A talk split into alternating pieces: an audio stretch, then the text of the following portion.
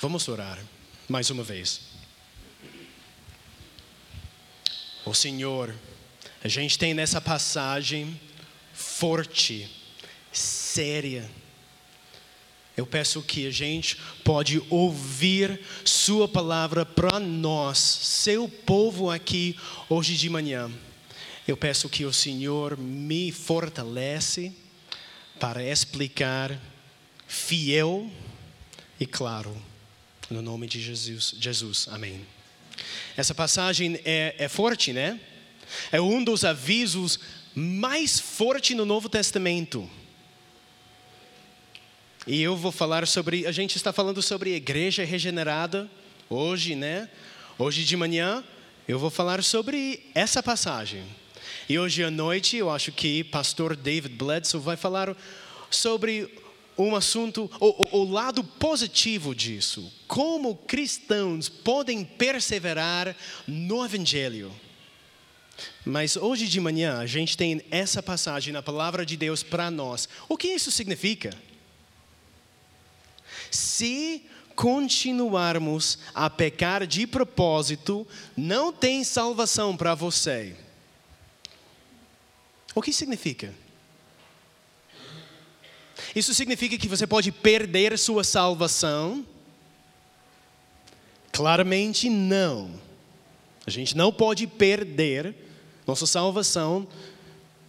Um cristão é seguro por causa das promessas de Deus, a oração de Cristo e o selo do Espírito Santo. Mas o que isso significa? Significa que a gente pode perder recompensas, galardão? Claramente não. Essa passagem está falando sobre punição eterna no inferno. É muito claro. Então, Talvez essa passagem signifique isso. O autor de Hebreus, ele sabe que ele tem um público misturado. Ele tem, a maioria são cristãos, mas ele tem um grupo e ele sabe, eles não são cristãos, e ele está falando para eles. Mas os restos de vocês, calma. Essa passagem não é para vocês, é para eles.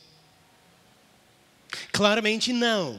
Porque ele fala no versículo 19, portanto, meus irmãos. E depois, no começo dessa passagem, ele fala assim: nós continuarmos. Então, ele está incluindo ele mesmo nesse aviso. Ele está falando para todo grupo, todos os hebreus. E eu quero copiar isso hoje eh, em meu, eh, nesse sermão. Eu não sei você, mas muitas vezes, quando você está ouvindo um sermão, é fácil pensar: ah, eu sei quem precisa ouvir essa, esse sermão. Ele, ele, ele precisa ouvir. Não eu, não eu. Graças a Deus. Mas ele precisa dessa mensagem. Eu, eu já sei hoje quem precisa ouvir dessa mensagem. Eu tenho nomes. Eu sei quem de vocês precisam ouvir essa mensagem. Todos de vocês, e eu também, se nós continuarmos a pecar, não tem, tem salvação para nós. Então eu estou falando para mim. Se Brian continuar a pecar, ele vai ser perdido. Se a Cristo, minha esposa, rejeitar Cristo, não tem salvação para ela. Se nosso pastor Alex, se ele negar as doutrinas fundamentais na Bíblia, não tem salvação para ele. Se você continuar em pecado, não tem salvação para você. Então faz sentido. A gente não está falando que você pode perder a sua salvação, ou você pode perder recompensas. Eu estou falando para todos vocês, esse aviso precisa guardar você de apostasia. O que é apostasia? Apostasia é quando uma pessoa que fala sou cristão, mas no final ele rejeita Jesus. Você pode apostatar, rejeitando Jesus, eu não sou um cristão. Apostasia. Você pode fazer isso negando doutrinas chaves. Eu não acredito na divindade de Cristo. Apostasia. Você pode fazer isso continuando em pecado, no pecado, sem arrependimento. Apostasia. Irmãos e irmãs, o perigo de apostasia é real para nós. E essa passagem, essa passagem tem aviso, um aviso para nós. Ele já nos encorajou. Ele já falou que Deus, Jesus, abriu o caminho para a presença do Deus Pai. E Ele nos, já nos encorajou para perseverar. Vamos, você precisa guardar firme sua confissão e você precisa encorajar, animar outros para perseverar com você. A gente já falou sobre isso semanas atrás. Ele já encorajou, agora ele está avisando. Ele já falou, Jesus abriu o caminho para os seus, então você precisa perseverar. E agora ele está falando: se você não perseverar, você não é salvo. Eu não acredito que a gente precisa gritar com nossos filhos. Eu sei que eu não sou perfeito, às vezes eu tenho impaciência com meus filhos, mas normalmente a gente quer encorajar eles, né? Meu filho, eu quero animar você, da, da, da, da, da. Mas, quando seu filho ou sua filha está brincando perto da rua, e ela está, um, a bola está na rua, e ela está correndo para a rua, e um caminhão está chegando, o que você vai fazer? Minha filha, eu quero animar você para não brincar na rua. Eu respeito sua decisão, mas eu quero, ah, eu quero que você considere outros. Não, você fala, pare!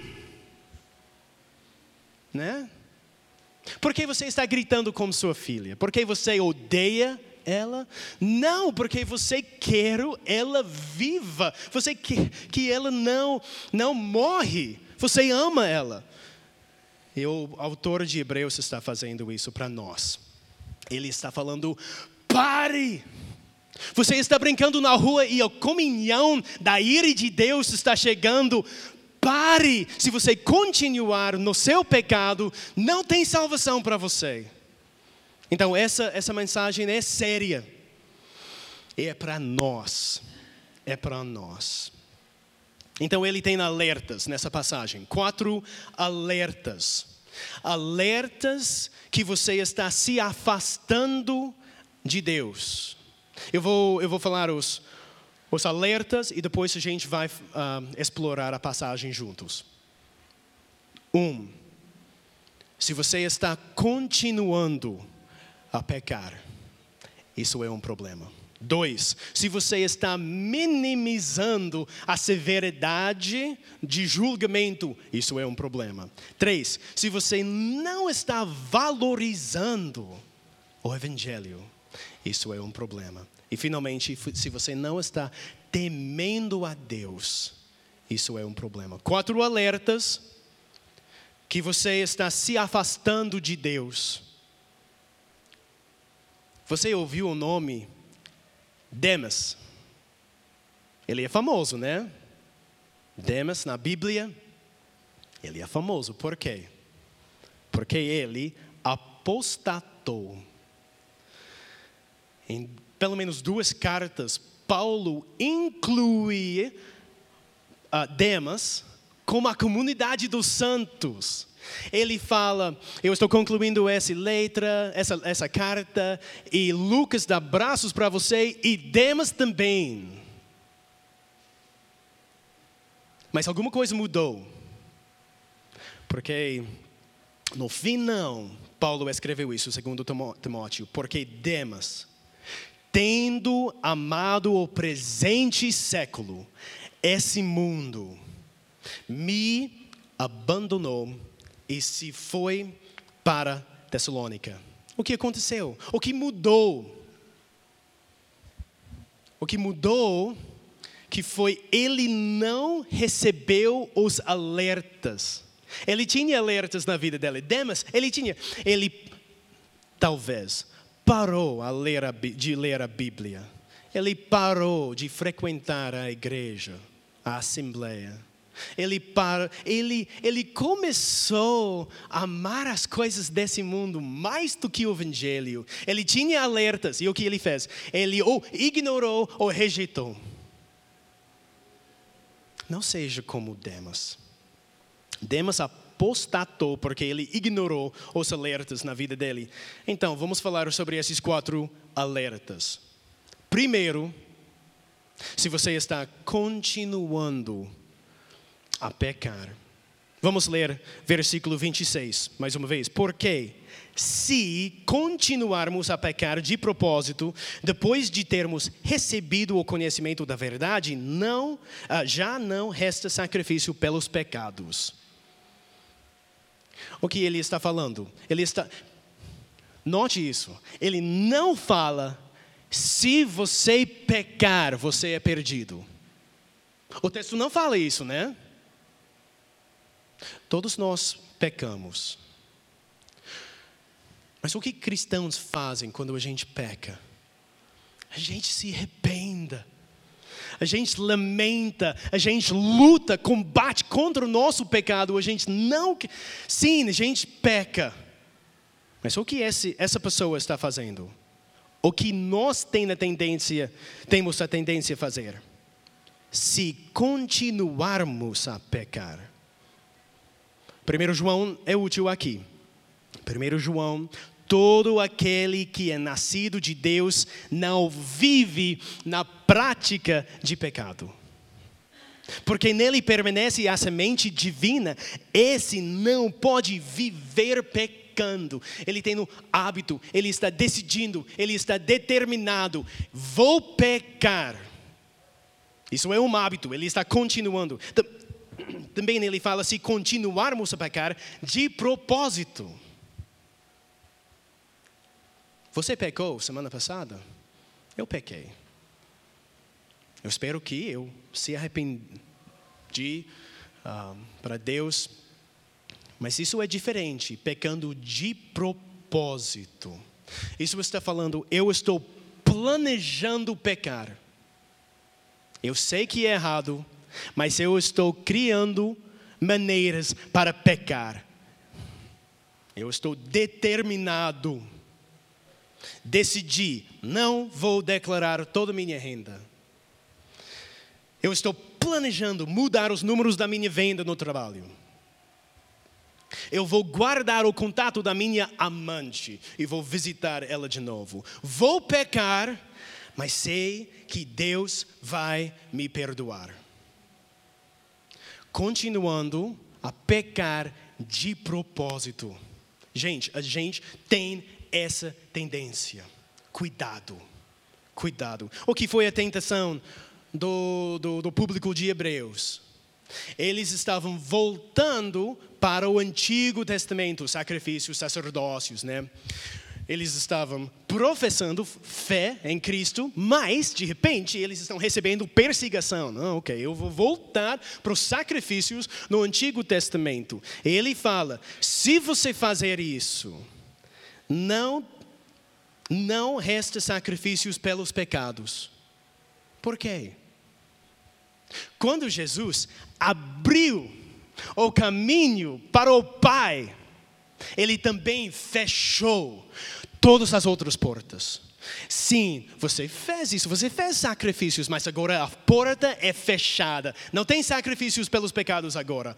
Você só tem um Salvador, um sacrifício final, uma vez para todo.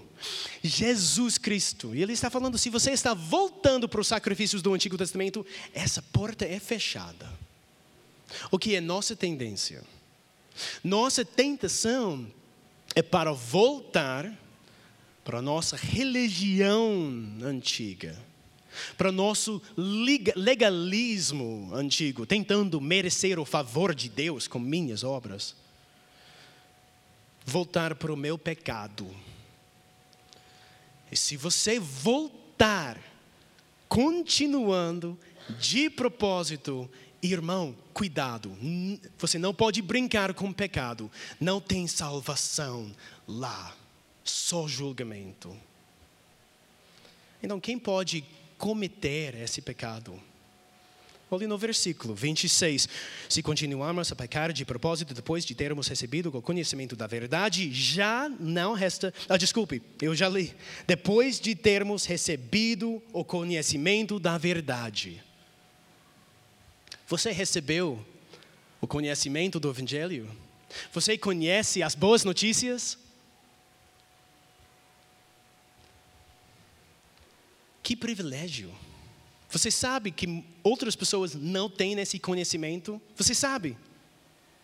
Outras pessoas não têm o conhecimento das boas notícias. Por causa disso, a gente faz missões. Mas você tem, você está aqui. Você tem o conhecimento das boas notícias. Você sabe que Deus é santo, santo, santo. Você sabe que a presença de Deus é, é beleza e perigosa. Por quê? Porque Ele não tolera pecado. Você sabe que Deus é, é puro e você não é. Você sabe. Você sabe que você é um pecador. Você sabe que você não pode chegar na presença de Deus com suas roupas sujas. Você precisa trocar como a justiça de um ou outro. Você sabe que Deus, esse Deus puro, ama você e Ele enviou o Filho dele para viver em seu lugar e morrer em seu lugar. Você sabe. Você sabe que ele foi ressuscitado. Você sabe que agora você pode acreditar no Evangelho, receber a justiça dele e você pode entrar na presença de Deus, abandonando o seu pecado e abraçando Jesus. Você já, já tem recebido esse conhecimento. Como a gente pode rejeitar Jesus? Com esse privilégio, você conhece o Evangelho e você vai rejeitar, você vai continuar no pecado. Depois disso,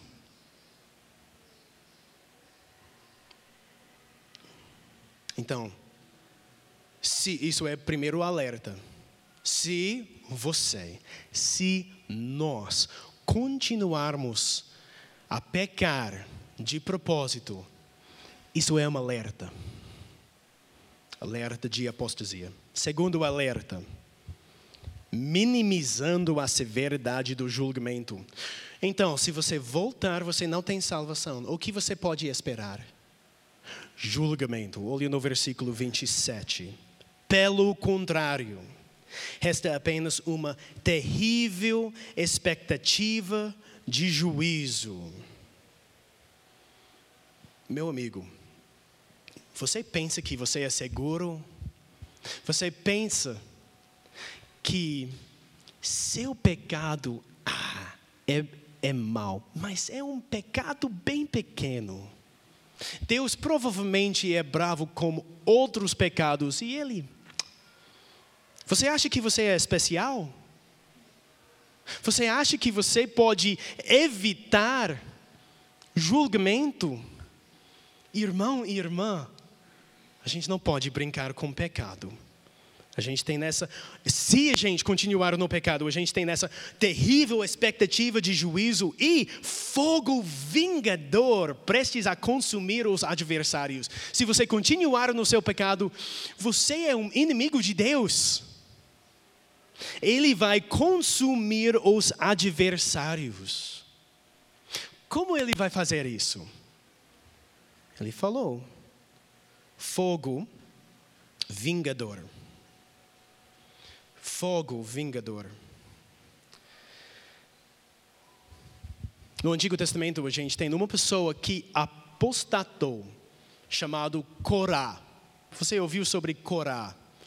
Ele, ele tinha um grupo de rebeldes. Eles estavam rebelando, rebelando contra Moisés, um, Datã, Abirão e 250 mais líderes rebelando contra Moisés, mas isso foi rebelião contra Deus.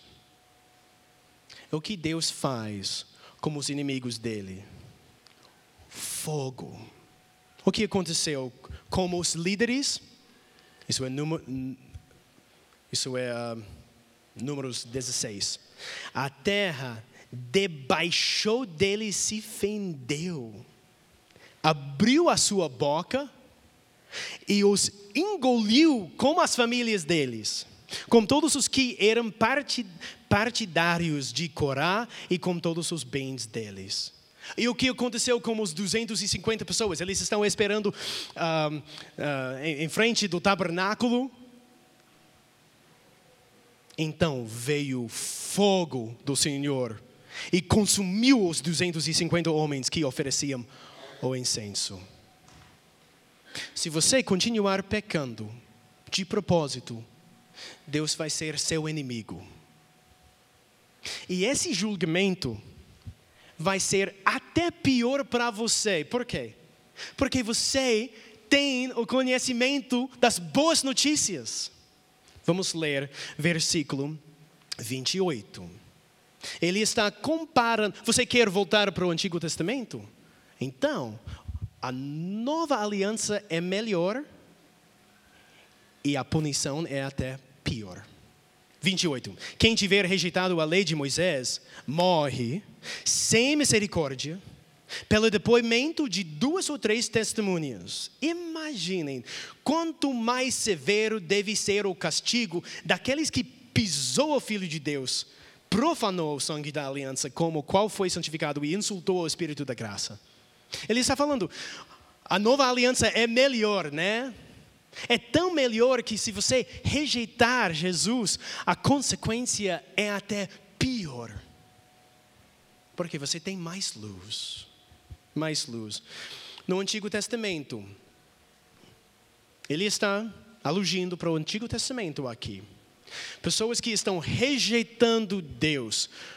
O que ele está falando? Duas ou três testemunhos sem misericórdia? O que está acontecendo? Se você cometeu idolatria no Antigo Testamento, a punição foi morte. Como isso aconteceu?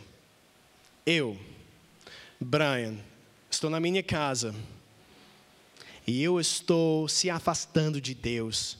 E eu comprei uma ídolo quando eu estava em Filistia, não sei. Eu estou, minha família, a gente está adorando esse ídolo. Mas uma vez eu, eu esqueci fechar as cortinas e meu vizinho me viu adorando esse ídolo. E ele fala para os líderes: Eu acho que Brian está adorando um falso Deus na casa dele. O que os líderes vão fazer? Isso é Deuteronômio 17. Eles vão pesquisar a situação. Eles não vão confiar em um testemunho, uma testemunha, né? Por quê? Talvez meu, meu vizinho não me goste. Então ele pode mentir. Mas o que acontece? Esse vizinho concorda sim. Brian está rejeitando Deus. E esse vizinho fala: sim, eu concordo. Então agora o que a gente tem? Duas ou três testemunhas. Mas o que acontece? Esse vizinho tem misericórdia. Nossa, talvez a gente possa punir ele, mas talvez a gente não precisa matar ele. O que Deuteronômio fala? Não concorde com ele nem dê ouvidos a ele, não olhe para ele com piedade, não o poupe, nem o esconda, pelo contrário, você certamente o matará. Por causa disso, ele fala, sem misericórdia. Então vamos ler versículo 28 mais uma vez. Quem tiver rejeitado a lei de Moisés morre sem misericórdia, pelo depoimento de duas ou três testemunhas. É horrível, né? É sério. O que é mais sério é rejeitando Jesus. Quando a gente está na igreja e você tem um irmão que fala para você, meu amigo, isso é Mateus 18, né? Eu acho que você está continuando em pecado de propósito. E agora a gente tem duas pessoas, três pessoas confrontando você. Se você rejeita isso, o que a igreja precisa fazer? Expulsar essa pessoa da igreja. Deuteronômio, e assim eliminarão o mal do meio de vocês. Por quê? Porque é mais severo. É mais severo rejeitar Jesus. Irmão, você está minimizando a severidade do julgamento. Isso é um alerta. É um alerta de apostasia. Alerta número 3. Não valorizando o Evangelho. No versículo 29, ele descreveu a pessoa que está, que está rejeitando Jesus. Vamos ler de novo. Ele fala: quanto mais severo deve ser o castigo daquele que pisou o Filho de Deus, profanou o sangue da aliança como o qual foi santificado e insultou o Espírito da graça, desprezando Jesus, profanando o sangue, profanando o sangue e insultando o Espírito. Você lembra quando você foi salvo no início? Você lembra? E você amou Jesus. Você amou a Bíblia. Você amou o Evangelho. Você sempre quis falar sobre o Evangelho. E agora? Você perdeu esse amor primeiro?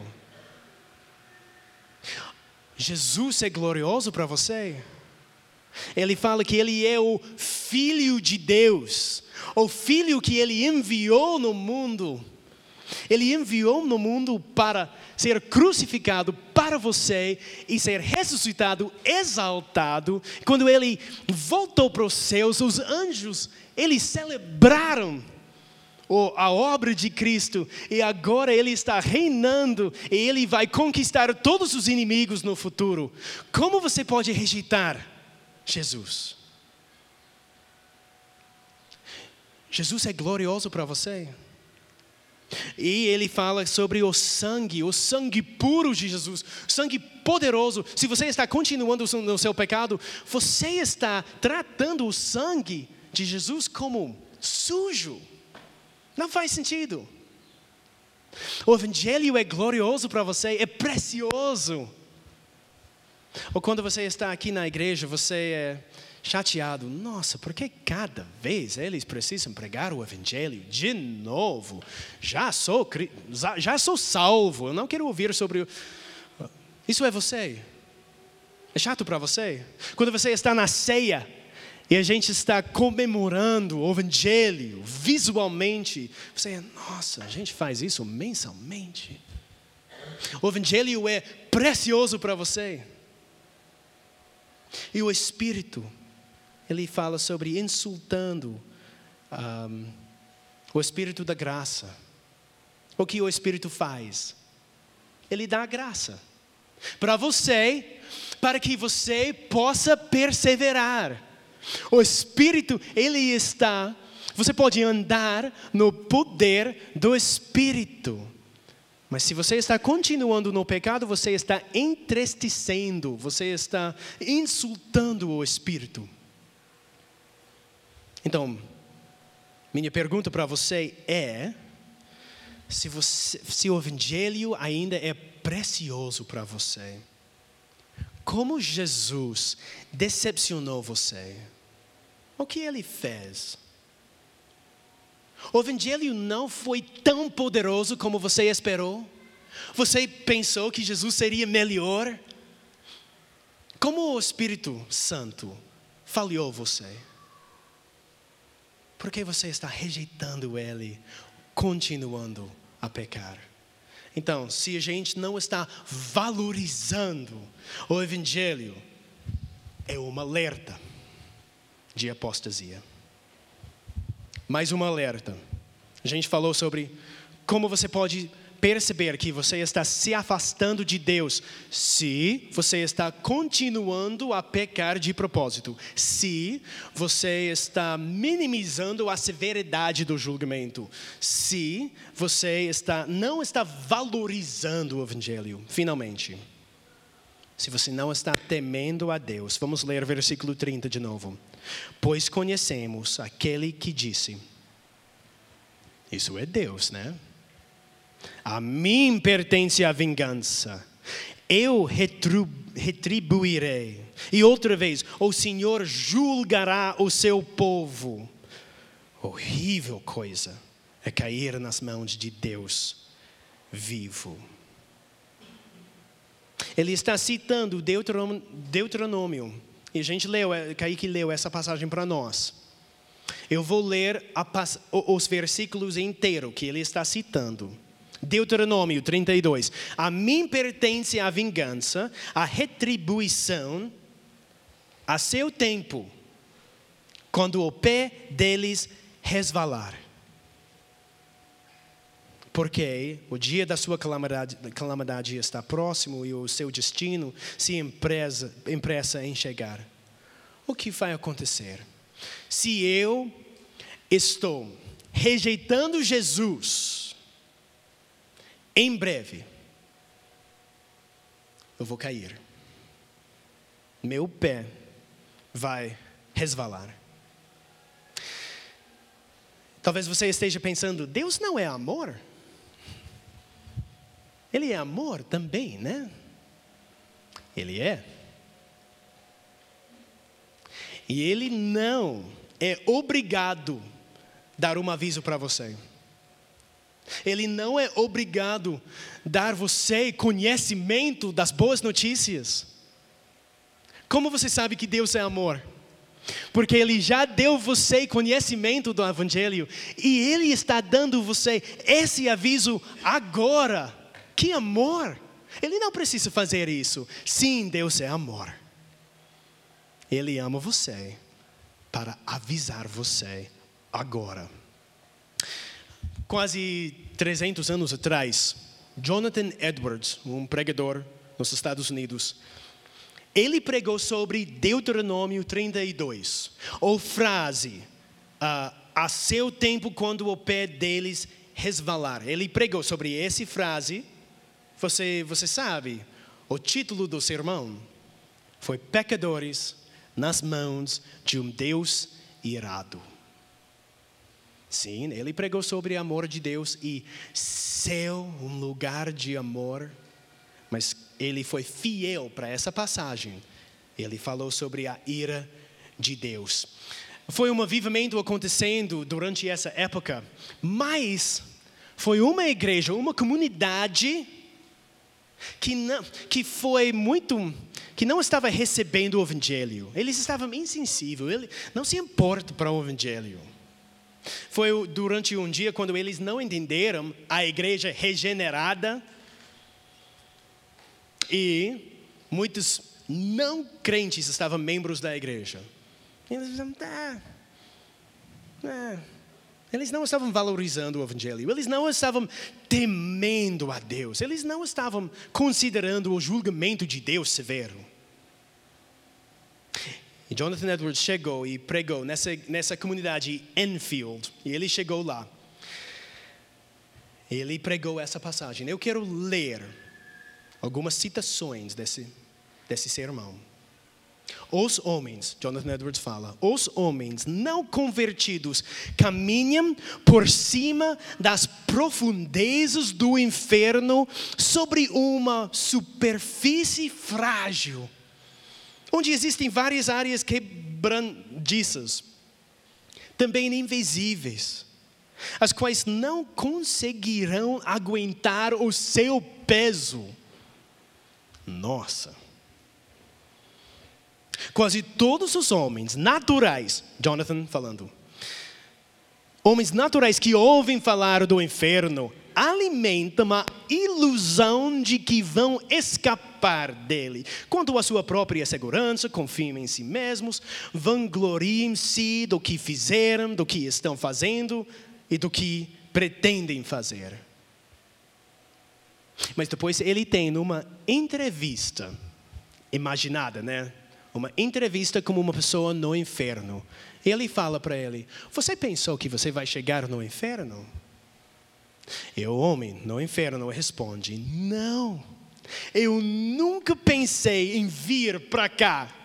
Eu tinha esquematizado as coisas da maneira bem diferente. Pensei que iria conseguir algo melhor para mim, que meu plano era adequado. Pensei em me precavar, precaver melhor, mas tudo aconteceu de maneira tão repentina.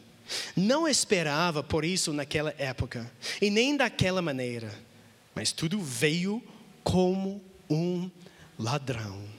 A morte foi mais esperto que eu. A ira de Deus foi mais rápido, rápido demais para mim. Oh, maldita insensatez! Eu me gabava, eu e me deleitava em sonhos vãos quando eu que faria no futuro. E justamente quando eu mais falava de paz e segurança, me sobreveio uma súbita destruição. Imagine.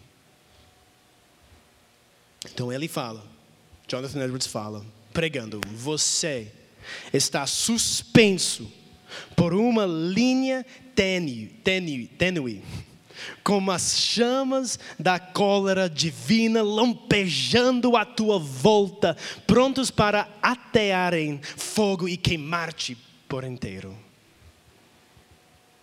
E ele conclui: E agora vocês têm uma excelente ocasião. Hoje é o dia em que Cristo abre as portas da misericórdia de par em par e se coloca de pé, clamando e chamando em alta voz aos pobres pecadores. Ele, ele faz, fala isso no final. Portanto, todo aquele que está fora de Cristo, desperte e fuja da ira vindoura. Minha pergunta para você é: você teme a Deus? Você não teme a Deus? Se você não teme a Deus, isso é um alerta final de apostasia. Isso é uma passagem bem séria. E eu quero implorar vocês. Para quê? Para não, não, não seja como Demas e ignorar os alertas dessa passagem o que você precisa fazer. Ou que é o propósito dos avisos, para perseverar. Então, eu quero animar você para perseverar. Olha, você está em Hebreus 10. Olha no versículo 39. Isso é o ponto dele. Nós, porém, não somos do que retrocedem para a perdição, mas somos da fé para a preservação da alma. Amém. Isso é meu objetivo para você.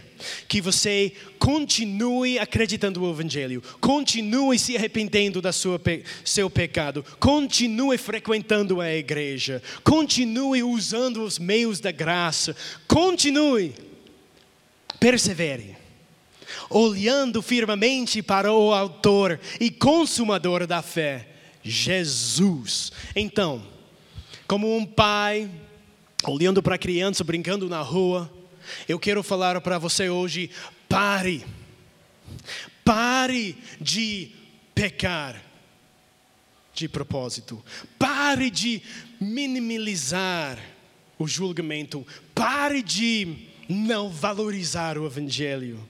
A gente tem um Cristo glorioso, sangue precioso, um Espírito gra gracioso como você pode rejeitar isso? Persevere essa semana seguro no amor de Deus para você. Ele me guardará, Ele me segurará. Pare de não ter temor de Deus. Irmão e irmã, horrível coisa é cair nas mãos do Deus vivo. Vamos orar. Senhor Deus, obrigado por seu amor para nós. Você nos ama para nos dar esse aviso. Ó oh, Senhor, nos ajude. Eu peço que cada pessoa aqui vai perseverar até o final, juntos. Eu peço que a gente pode ajudar uns aos outros para perseverar. E eu peço que todos nós vão ouvir esse aviso. O Senhor nos guarde, fiel no seu amor até o final. E no nome do nosso glorioso Cristo. Amém.